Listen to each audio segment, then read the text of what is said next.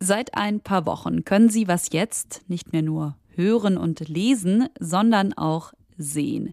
Vielleicht kennen Sie was jetzt die Woche schon, haben die ein oder andere Folge live auf YouTube, Instagram, vielleicht auch auf Zeit.de gesehen oder haben eine Folge hier gehört. Jede Woche vertieft meine Kollegin Dilan Gropengießer darin ein Thema der Woche mit einem spannenden Gast. Eigentlich ist das Ganze ein Videoformat. Bis Anfang September können Sie die jeweils aktuelle Sendung an dieser Stelle aber auch hören. Bilder, Grafiken und das Studio sehen Sie dann allerdings nicht. Und noch etwas fehlt, der Ränger der Woche, die Satire-Rubrik. Deshalb finden Sie den Link zur Sendung in den Show Notes. Ich übergebe aber an dieser Stelle nochmal an die Moderatorin, an Dylan Gropengießer. Hallo und herzlich willkommen zur sechsten Ausgabe von Was jetzt, die Woche. Mein Name ist Dilan Gruppengießer und in den nächsten 30 Minuten sprechen wir über das Treffen der Ampel auf Schloss Meseberg diese Woche. Aber wir sprechen auch über die Streitereien in der Regierung in den vergangenen Monaten. Denn diese haben mindestens eine Konsequenz.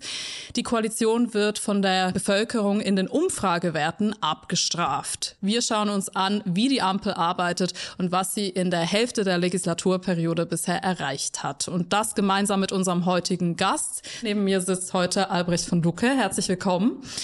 Hallo, Frau Grobengießer, freue mich sehr. Ja, ich freue mich auch. Mhm. Sie sind Volljurist, Politologe, Autor. Sie sind Chefredakteur der Blätter für deutsche und internationale Politik. Sie kommentieren Redakteur, immer. Wir sind alle gleich bei uns. Oh, wir sind alle ja, Wir sind eine ganz, eine ganz egalitäre äh, ja. Redaktion. Ganz also steht ja, aber ja, irgendwo im Internet geschrieben. Ja, das ist, manchmal taucht das dann auf. Man kann da nicht alles korrigieren, aber wir sind alle gleich. Ah ja, gut. Also gut, alle Chefs. Insofern nicht ihr versehen. Alle Chefs. Alle, alle Chefs, Chefs. Alle Chefs. Okay, wunderbar. Genau, Sie kommentieren regelmäßig im ARD Presseclub, in der Phoenix-Runde, bei Maischberger, mhm. bei Maybrit Illner und heute bei uns. Da freue ich mich sehr. Ich genau. Auch. Wenn Sie der Ampel jetzt eine Note geben müssten, wie würde die ausfallen? Ja, es ist lustig. Ich äh, tue mich ganz schwer, weil äh, ich finde es nicht ganz angemessen für einen Journalisten. Aber die Frage ist trotzdem in dem Fall sehr gut, wie mir gerade jetzt vorhin, sie fragt mich doch vorher schon, fangen wir mit der Note mal an. Da habe ich mir gedacht, naja, man muss es doppelt äh, geteilt ja. vornehmen, genau wie wir das aus alten, aus alten äh, Zeugnissen kennen. In der Sache, würde ich sagen, hat sie eine zwei bis drei verdient. Zwei bis drei, mittlerweile eher gehen drei, würde ich sagen. Mhm. Aber im Betragen und das ist der entscheidende Punkt, eine glatte Fünf. Eine glatte Fünf. Und das ist das Riesenproblem dieser Koalition. Äh, das, was sie sich quasi durch gar nicht nur schlechte Arbeit, in manchen Feldern sogar ausgesprochen gute Arbeit, weil sie riesige Probleme zu bewältigen hat, das haut sie sich durch ihr Betragen, was ein Un, äh, eine Unart, eine, äh, ja, eine Zusammenarbeit ist, die man nicht Zusammenarbeit nennen kann, haut sie sich kaputt und deswegen muss man das trennen. Oh, da freue ich mich auf die ausführliche Bewertung gleich. Mhm. Bevor wir dieses Thema gründlich sezieren, mhm. hier noch eine kurze Orientierungshilfe für Sie zu Hause, was da jetzt jüngst genau bei der Regierung los war.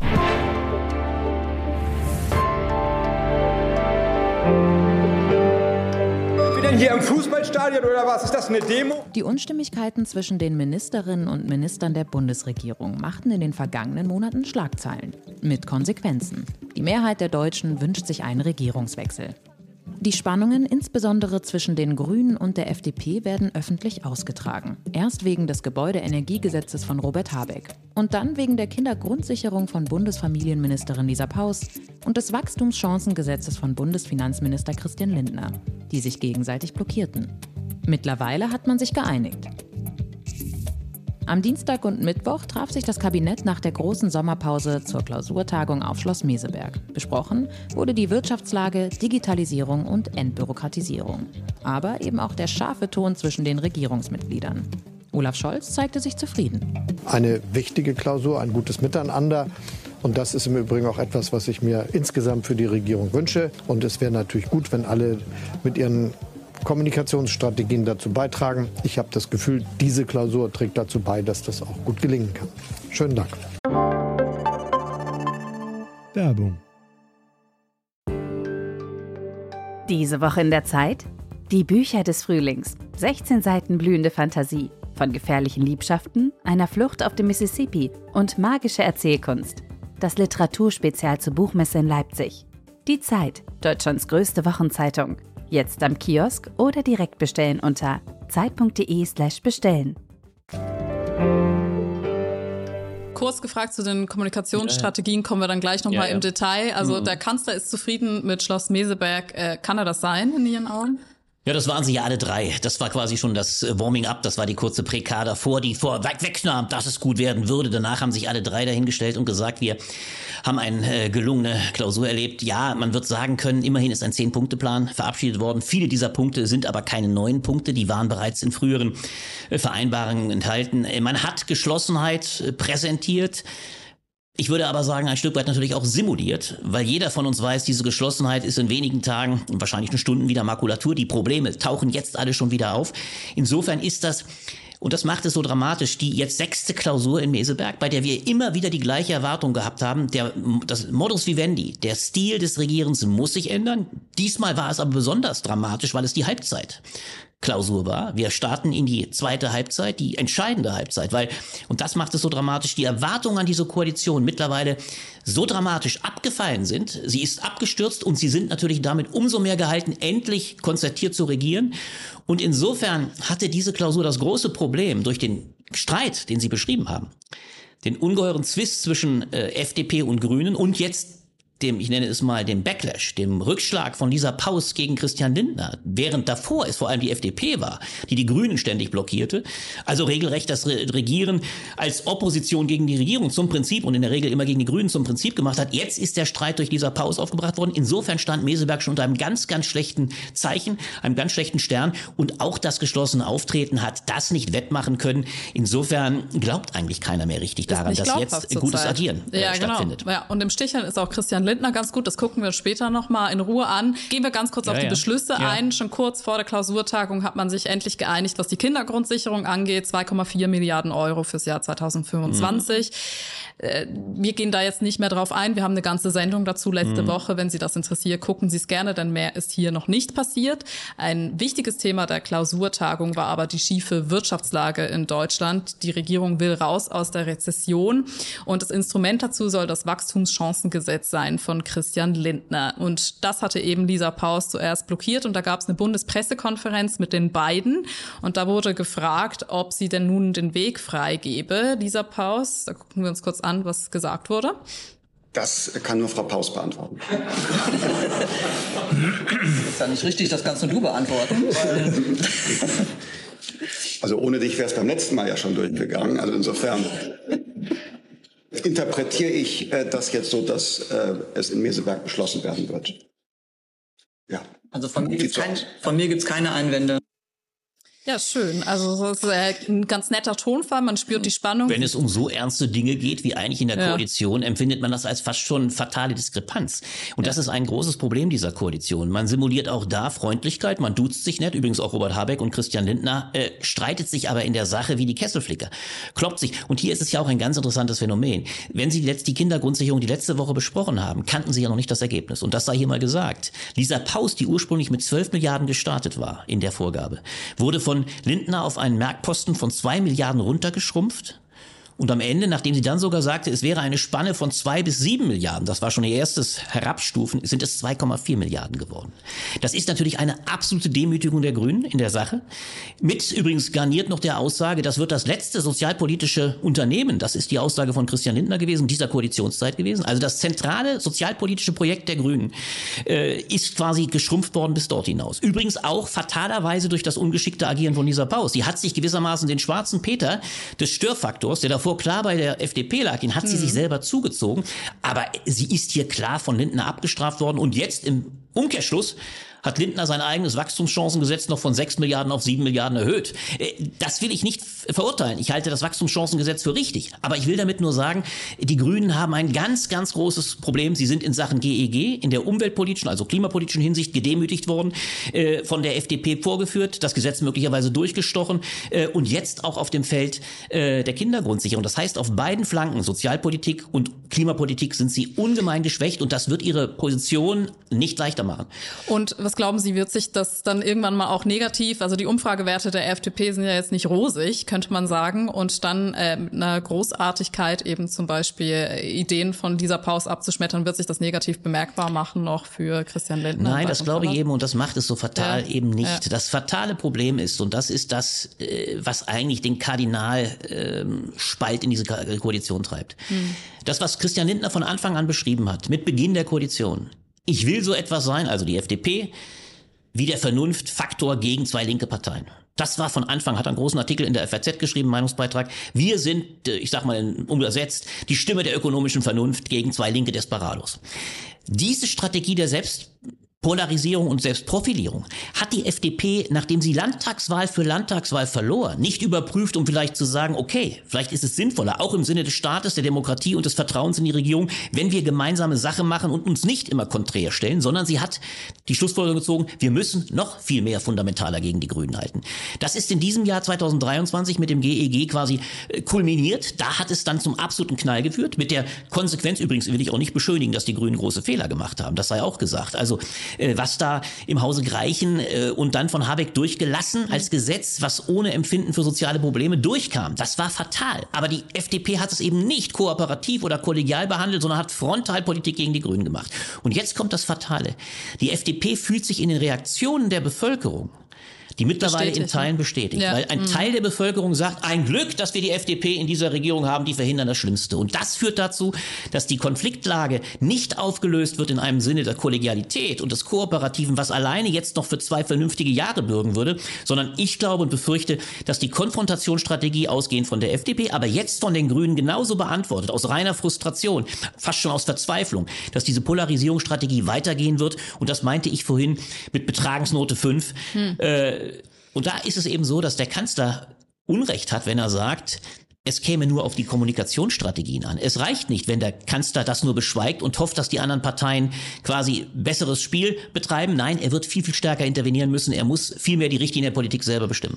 Boom. So, da kam jetzt noch eine Frage von Eva via Instagram rein, die passt ja wunderbar an der Stelle. Also in Umf, das ist ja irgendwie für dich die- dieses Gefühl, was Sie gerade beschrieben haben, dass die FDP fast schon profitiert durch diese Strategie. Das habe ich auch. In den Umfragewerten zeichnet sich das jetzt nicht klar ab. Also da sieht es jetzt auch nicht ebenso toll aus für die FDP. Eva fragt, finden Sie, es liegt größtenteils eben an der FDP, dass die Wahrnehmung der Ampel so negativ ist? Sie haben jetzt eigentlich gerade das Gegenteil gesagt, ne?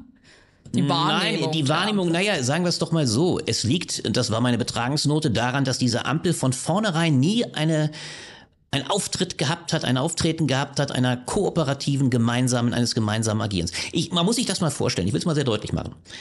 Alle drei Spitzenfiguren dieses Kabinetts haben ihre Schwächen. Olaf Scholz ist mit Sicherheit kein sehr kommunikativer oder charismatischer Politiker. Aber er hat durchaus großen Sachverstand über all seine Ministerämter. Das ist unbenommen. Ich erinnere übrigens an das letzte Jahr, als Robert Habeck regelrecht Kotau davor macht. Und ich glaube gar nicht nur äh, contre cœur oder widerwillig, sondern er hat deutlich gesagt, wir sind froh, dass wir mit äh, Scholz einen so beflissenen und klar und auch vor allem kundigen Mann an der Spitze haben. Lindner ist sicherlich ein, ein solider Finanzmann mit rhetorischen Fähigkeiten. Der große Kommunikator ist aber eigentlich Robert Habeck der hätte in der Lage sein können, eine gewisse Vision stellvertretend für diese Koalition auszumalen.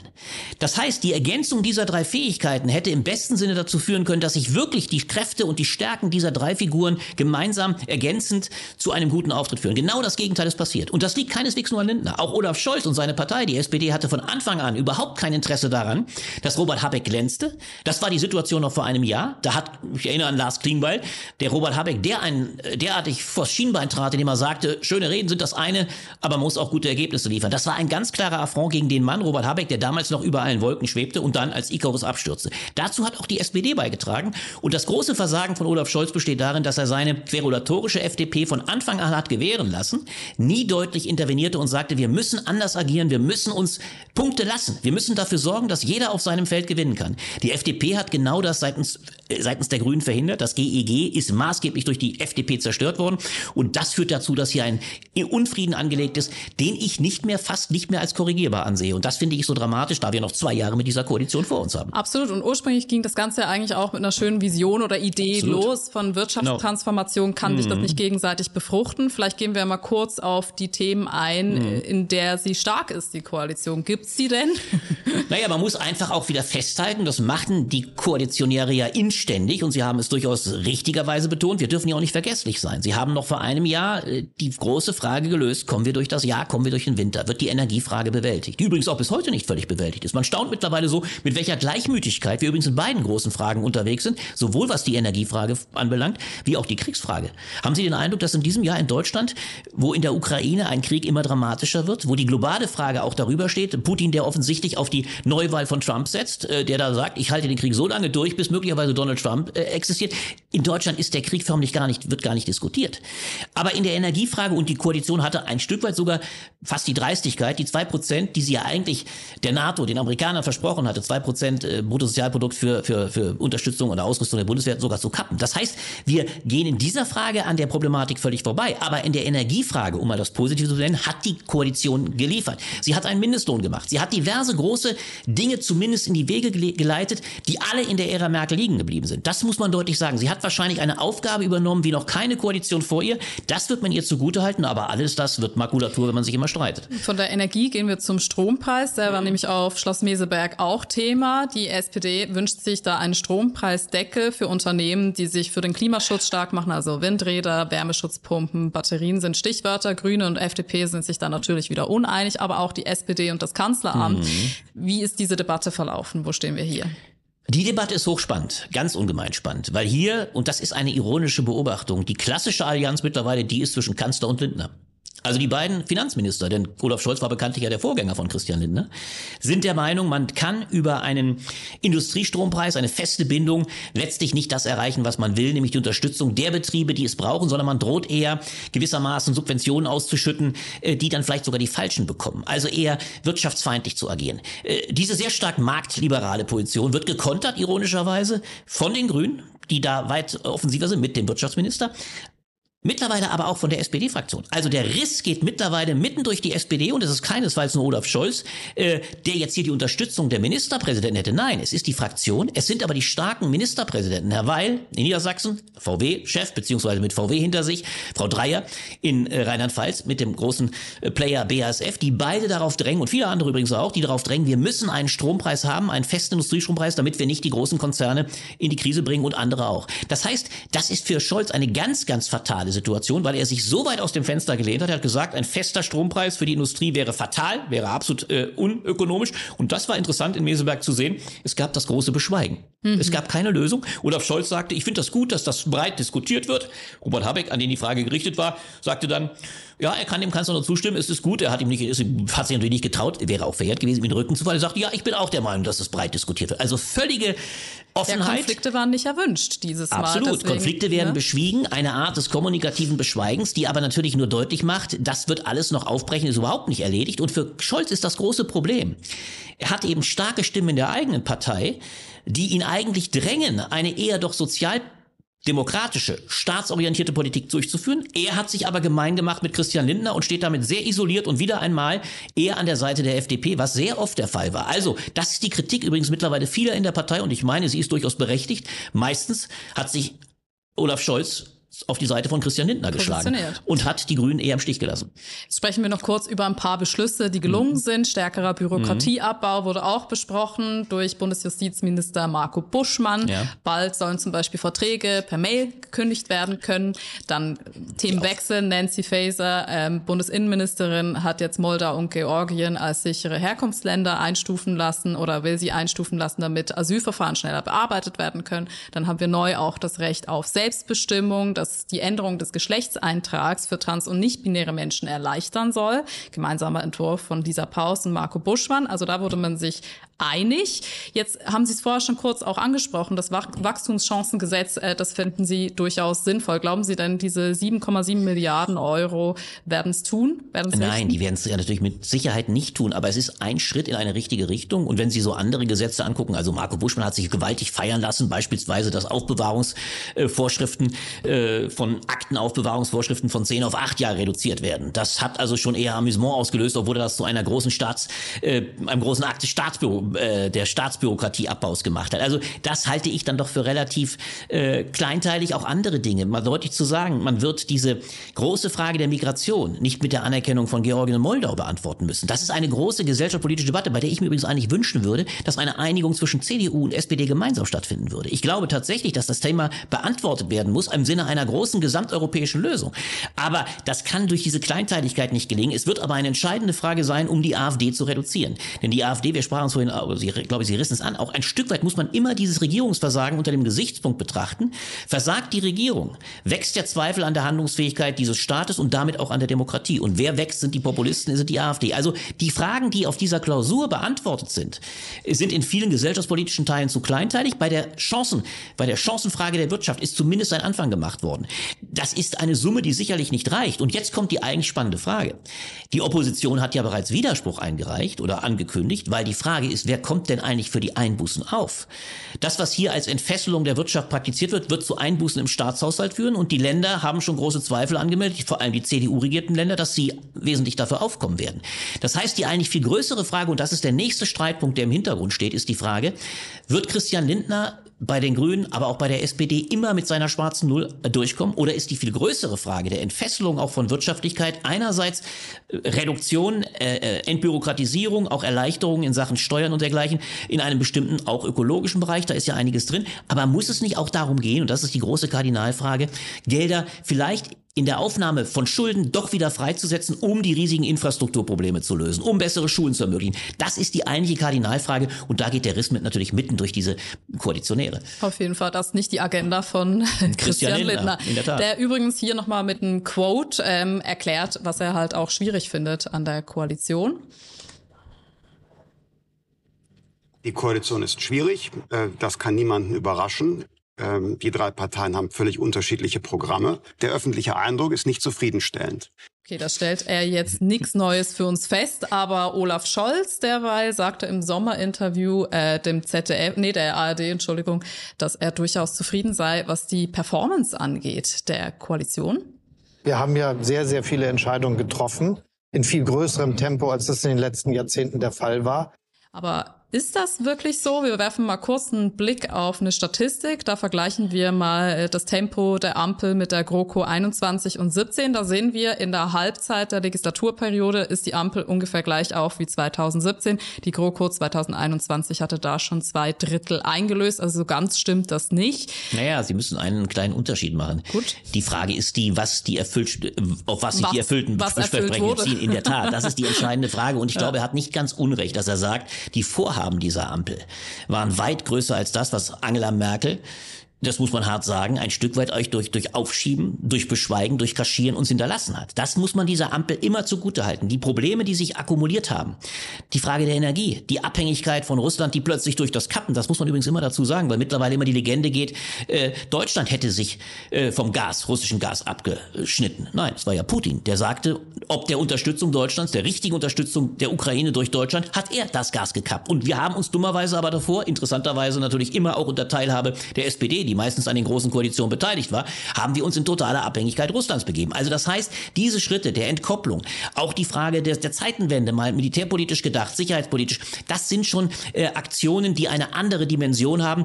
Da muss man ihm äh, dieser Koalition zugutehalten, dass sie wirklich ganz anderes anpackt. Gezwungenermaßen, deutlich gesagt. Aber äh, das wird man ihr zugutehalten. Das Schlimme ist bloß, und das war ja die Quintessenz von Meseberg. Der schönste Satz war doch, äh, den Christian Lindner sagte, das ist eine Koalition, in der wird gehämmert und geschraubt. Und das macht auch Geräusche. Das war natürlich genau das, was der Kanzler nicht hören wollte. Der hatte nämlich in diesem besagten Interview auch gesagt, wir wollen jetzt Geräuschlosigkeit praktizieren. Und dann sagte er dann als Antwort, wir haben jetzt dafür den Schalldämpfer. Wir machen das mit Schalldämpfer jetzt. So. Das Problem ist nur, Es gibt leider bei einer solchen Streitigkeit in einer Koalition keine technische Lösung. Das würde dem Kanzler ganz gern ganz passen, wenn er ein technisches Instrument wie einen Schalldämpfer hat. Das ist das Problem, es reicht nicht. Olaf Scholz rennt mittlerweile mit seiner eigenen Beschwichtigungsstrategie, mit seiner Strategie, die immer cool, wir, wir haben alles im Griff, bleibt ruhig, bleibt gelassen. Er, er erhöht den groß, die große Kluft in der Bevölkerung, der, der Kluft zwischen Anspruch und Wirklichkeit wird so deutlich wahrgenommen, dass er endlich nach vorne gehen muss und ganz anders agieren muss. Er muss frühzeitig die Konflikte erkennen, sie befrieden im Hinterzimmer durchaus oder beziehungsweise in der Klausur. Das ist ja eigentlich der Sinn einer Klausur. Man muss im Geheimen besprechen, was man danach geschlossen und äh, eigentlich vertritt. Nur das kann die Lage ändern. Da wird aber ein Schalldämpfer, den er jetzt fordert, nicht reichen. Ja, und er wird ja auch abgestraft von den Umfragewerten. Absolut, also er hat, glaube ich, jetzt 26 Prozent. Ja. Angela Merkel zum Beispiel damals ja sehr konstant, lang. Äh, wir haben noch eine Sprachnachricht von Carsten N. gekriegt, der ist ein bisschen anderer Meinung. Der mhm. möchte das, das ist nicht ganz ohne, diesen, diesen Job zu machen in Krisenzeiten, mit Kriegen, mit Pandemien, dann auch noch die richtigen Entscheidungen zu treffen. Und ich muss sagen, ich bin als Bürger der Bundesrepublik Deutschland hoch zufrieden mit dem Regierungshandeln der Ampel. Und gerade weil die Entscheidungsfindung sich manchmal länger hinzieht, wird am Ende eine runde Sache daraus. Kann man den Schluss ziehen, je länger es geht, desto runder wird es am Ende? Nein, ganz im Gegenteil. Ich befürchte das Gegenteil. Ich hätte gern bei Carsten N., der so geflissen spricht, gerne mal gewusst. Ich will jetzt nicht anhaltig sein, mir zu sagen, äh, welches Parteibuch er hat, müsste man jetzt äh, recherchieren, aber ich will das gar nicht tun. Aber die Richtung war klar. Also um es deutlich zu sagen, ich bin ganz, um es ganz klar zu sagen, ich bin der Letzte, der nicht genau das anerkennen würde, dass es eine ungeheure Aufgabe ist. Ich werde manchmal eher dafür kritisiert, dass ich sage, es ist die größte Krise, die die Republik je erlebt hat. Und ich habe auch den Eindruck, das ist auch fatal, dass in weiten Teilen der Bevölkerung so überhaupt nicht angekommen ist.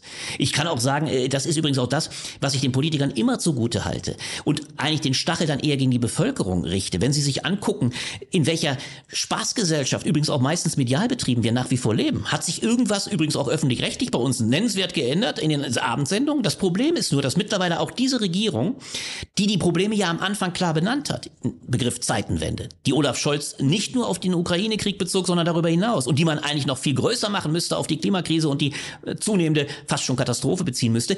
Diese großen Probleme werden auch von dieser Regierung zum Teil gar nicht mehr in der Dramatik angesprochen. Übrigens gemeinsam wie die CDU-CSU. Auch die CDU-CSU betreibt keine klare Aussage in Sachen beispielsweise Unterstützung der Ukraine. Das heißt, ja, die Probleme sind riesig. Sie werden zum Teil, wie ich sagte, von dieser Regierung angegangen. Sie werden aber dramatischerweise von den Politikern und leider an der Spitze dem Kanzler nicht in der Ernsthaftigkeit in der Koalition adressiert. Es wird keine Geschlossenheit hergestellt und das ist so dramatisch. Deswegen glaube ich, so sehr ich die äh, Verteidigung der Politik von Carsten N. verteidige oder teile, war ich doch der Meinung und bin es, dass seine Aussage sehr beschönigend war und offensichtlich in tiefem Kontrast steht zu dem Empfinden in der Bevölkerung. Das glaube ich leider es eher trifft. Ja, 73 Prozent sind ja für einen Regierungswechsel. Das ist dramatisch. Aber wir haben eine Sprachnachricht von Annika, die sagt Ihnen vielleicht am mehr zu.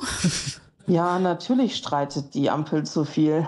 Also wenn man sich das anguckt, was die da veranstalten, ähm, dann ist das natürlich ein großer Faktor, warum gerade die AfD so im Hoch ist. Es kommt halt rüber, als wäre es das letzte Chaos und wär, als wäre unsere Regierung komplett überfordert. Angela Merkel hat mit Sicherheit nicht meine Politik immer gemacht, aber unter ihr war die Regierung, sie wirkte kompetent, sie wirkte stabil. Es gab keinen großen Zoff nach außen, es gab kein Hickhack. Das war schon eine deutlich andere Sache. Dafür hat Frau Merkel natürlich auch wirklich gar nichts angefasst.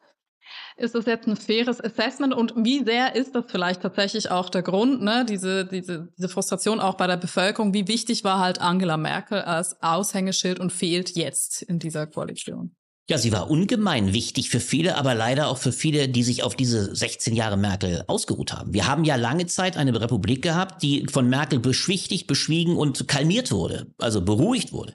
Warum Merkel 2013 so kolossal die Wahl gewann, mit, ich glaube, über 40, fast 140 Prozent, also in Richtung fast absolute Mehrheit, war ein einziger Satz, Sie kennen mich. Also es war eine Gesellschaft, die sich so auf Merkel eingeschossen hatte. Sie brachte es dann nur selber 2015 in der Fluchtkrise fast zum Schwur und zum Umbruch, weil sie da eine einzige große mutige Entscheidung traf. Äh, wir schaffen das. Äh, und dann natürlich noch von einem Herr Seehofer vor sich hergeführt wird. Also der Spalt durch die CDU-CSU, das darf man übrigens auch nie vergessen, hat die AfD damals erst so stark gemacht. Trotzdem hat Merkel sicher da auch in Beharrlichkeit manchen Fehler gemacht. Ich würde schon die Meinung vertreten, dass sie da anders hätte umgehen können, auch mit Seehofer. Es war damals also eine eine Situation, die dann sehr heikel wurde. Aber insgesamt ist es natürlich so, dass Merkel in diesen 16 Jahren eine Reputation auch international aufgebaut hat, an die Scholz bisher nie rangekommen ist. Das ist noch viel dramatischer. Der große Unterschied besteht darin, dass in allen Regierung Merkels, auch übrigens in der äh, schwarz-gelben, die ja eine, eine, ein Hauen und Stechen auch war, aber trotzdem nie der Eindruck einer solchen Krisenhaftigkeit in ungemein krisenhafter Zeit entstand.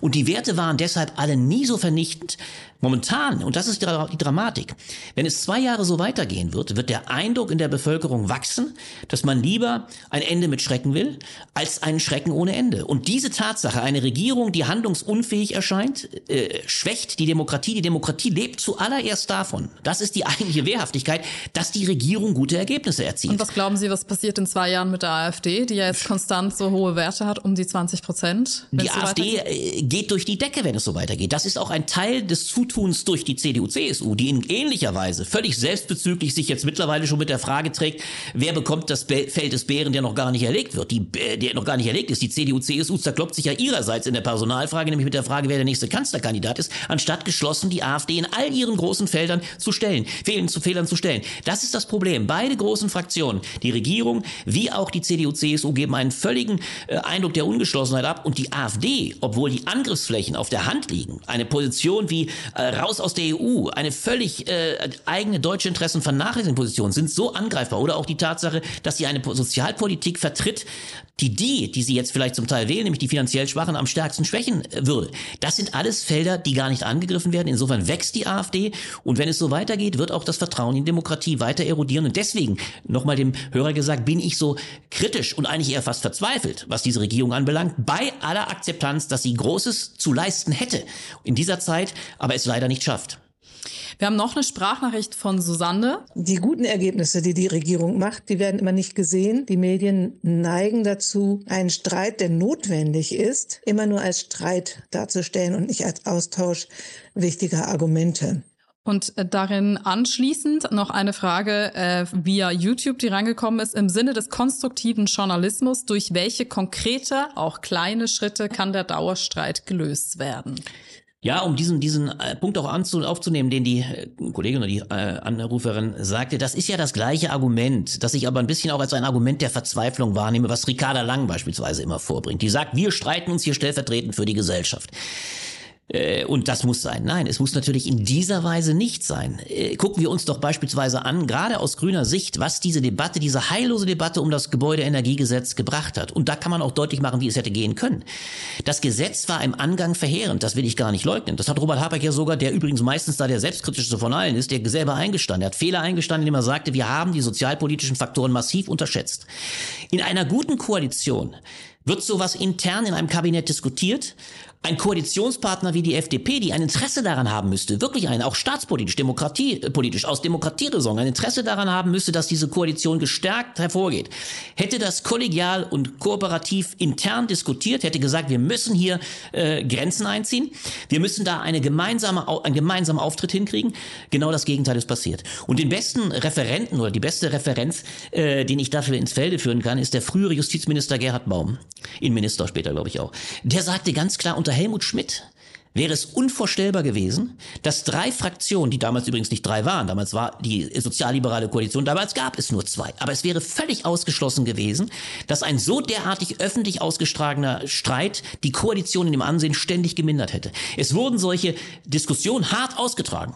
Das waren Leute, die ein ganz anderes Standing hatten in den 70er Jahren, auch eine wesentlich stärkere Überzeugungskraft und, und Potenz in der Diskussion. Das hat man kab kabinettsintern diskutiert, dann hat man sich geschlossen hinter den Entwurf gestellt und danach wurde es in der Öffentlichkeit Öffentlichkeit auch gemeinsam vertreten. Und immer wenn es zu derartigen Streitigkeiten kam, ich erinnere an das Lambsdorff-Papier am Ende der soziallieben Koalition, dann war das so etwas wie der Ausstieg und der Beginn des Endes dieser Koalition. Heute haben wir eine Heftigkeit der Debatte, die eigentlich zum Ausstieg drängt, aber das Fatale wird sein, dass diese drei Parteien, weil sie immer schwächer geworden sind, wie Kittel aneinander kleben, die Macht der Kit, der macht sie zusammenhält und sie sich, wenn das, wenn der Modus so weitergeht, sie immer weiter für eine, einen Ansehensverlust sorgen werden, der sie aber immer mehr zusammenschweißt. Und das ist verheerend und deswegen müsste der Modus anders werden. Sie müssen hart diskutieren. Der Streit muss sein. Ich wäre der Letzte, der dagegen wäre. Aber er muss eben in geordneten Bahnen stattfinden und anschließend muss man eine starke Position als Regierung finden, von einem Kanzler vertreten, der die Richtlinien ein Stück weit auch vertritt und die Kompetenz hat. Äh, das muss nach außen vertreten werden. Äh, dann wird das Ansehen dieser Regierung auch wieder wachsen. Aber ich habe große Zweifel, dass man in diesem Modus noch einmal kommt. Ja, das klingt auf jeden Fall wenig optimistisch. Bin ich leider nicht, ja. Jetzt noch einmal ein kurzer Ausblick. Sie haben es zwar schon angekündigt mhm. mit Skepsis, aber bald stehen ja auch die Hausrats, äh, die Haushaltsverhandlungen. Das ist Hausrat, das war schön. Das passt zum heutigen Gespräch. Ja, genau. Vom Haushalt zum Hausrat. Okay, ja. Nochmal zu, zu den. Haushaltsverhandlungen, aber ja, also können wir uns da mehr versprechen? Streit. Wir können uns auf Streit gefasst Mehr machen. Streit. Mehr Streit würde ich befürchten. Ich hoffe das Beste. Ich kann es nur wiederholen. Wir hören die Botschaft der einigen Koalition. Allein mir fehlt der Glaube. Das ist das Problem. Aber ich will durchaus den, die Hoffnung nicht aufgeben. Das sage ich auch bewusst. Ich gebe ja die Hoffnung nicht auf. Deswegen sitze ich hier bei Ihnen. Es Aber wäre schön, dass man diese Einigkeit findet. Und es ist vielleicht schon so. Es gibt ein letzter Hoffnungspunkt. Es gibt in der FDP durchaus auch Leute. Ich denke an Johannes Vogel. Wir haben den Begriff Sozialklimbim noch gar nicht angesprochen. Es gab ja eine wüste Attacke in der FDP gegen das Kindergrundsicherungsgesetz jetzt äh, von Herrn Schäffler, dem, dem Outlaw gewissermaßen, engstem Buddy von Kubicki. Aber da hat durchaus eine Fraktion innerhalb der FDP mit Johannes Vogel, dem Sozialpolitiker, widersprochen. Es gibt also Leute, auf die man hoffen kann, dass die vielleicht doch zu einem Kooperativen drängen. Und insofern geben wir die Hoffnung nicht auf. Okay, dann hoffen wir, dass die Hoffnung die Qual nicht verlängert und dass da auf jeden Fall was kommt und nicht nur Streit. Wir sind auf jeden Fall jetzt für diese Woche am Ende. Ich hoffe, dass Sie nächste Woche um 18 Uhr wieder live mit dabei sind. Sie können uns gerne auch eine Nachricht schreiben. woche.zeit.de, genau, was Sie politisch bewegt, wie Sie diese Sendung finden. Und dann wünsche ich Ihnen allen noch einen schönen Abend. Danke, tschüss.